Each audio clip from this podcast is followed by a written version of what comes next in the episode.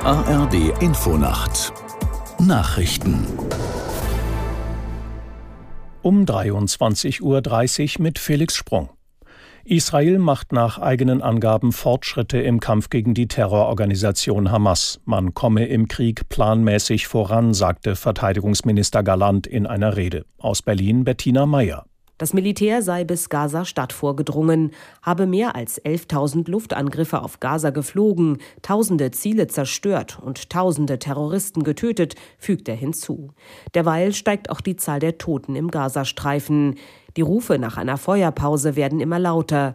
Der UN-Nothilfekoordinator Martin Griffiths sagte, die Welt scheint nicht handeln zu wollen. So kann das nicht weitergehen. Dies ist eine globale Krise. Auch andere Hilfsorganisationen forderten erneut eine Feuerpause. Auf einem Gipfel zum Thema künstliche Intelligenz in Großbritannien haben sich die 28 teilnehmenden Staaten auf eine stärkere Zusammenarbeit verständigt. In einer gemeinsamen Erklärung bekennen sich die Unterzeichner dazu, die neuen Technologien stärker zu regulieren. Aus London Imke Köhler. Die Erklärung macht auch die Bedeutung einer Kooperation deutlich, indem sie darauf verweist, dass künstliche Intelligenz potenziell ein katastrophales Risiko für die Menschheit darstellt und es absichtlich oder unabsichtlich zu katastrophalen Schäden kommen kann. Die USA haben bekannt gegeben, dass sie ein Institut für KI-Sicherheit ins Leben rufen wollen. Genau das hatte zuvor bereits Premier Sunak für Großbritannien angekündigt.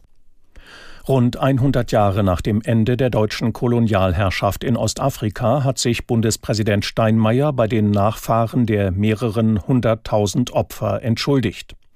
Als Bundespräsident möchte ich um Verzeihung bitten für das, was Deutsche hier ihren Vorfahren angetan haben, sagte er während eines Besuchs in der tansanischen Stadt Songea. Er versicherte den Nachfahren, dass die Bundesrepublik zu einer gemeinsamen Aufarbeitung der Vergangenheit bereit sei. Steinmeier erhielt dafür Beifall. Asylbewerber und Ausländer, die über eine Duldung verfügen, sollen in Deutschland künftig schneller arbeiten dürfen. Die Bundesregierung brachte eine Gesetzesänderung auf den Weg. Geflüchtete, die in Erstaufnahmeeinrichtungen leben, sollen bereits nach sechs Monaten eine Beschäftigung aufnehmen dürfen. Bisher müssen sie neun Monate warten. Weiterhin ist vorgesehen, dass Geduldeten im Regelfall eine Beschäftigungserlaubnis erteilt werden muss. Das Wetter in Deutschland, örtlich Schauer, Tiefstwerte 10 Grad in Köln bis 1 Grad an den Alpen. Im Osten am Tage zunächst heiter, sonst Regen, später im Westen auch Sonne. 7 Grad im Hochschwarzwald bis 16 Grad an der Neiße. Am Freitag wechselhaft örtlich Regen 5 bis 12 Grad und am Sonnabend Schauer, gelegentlich heiter 6 bis 13 Grad. Das waren die Nachrichten.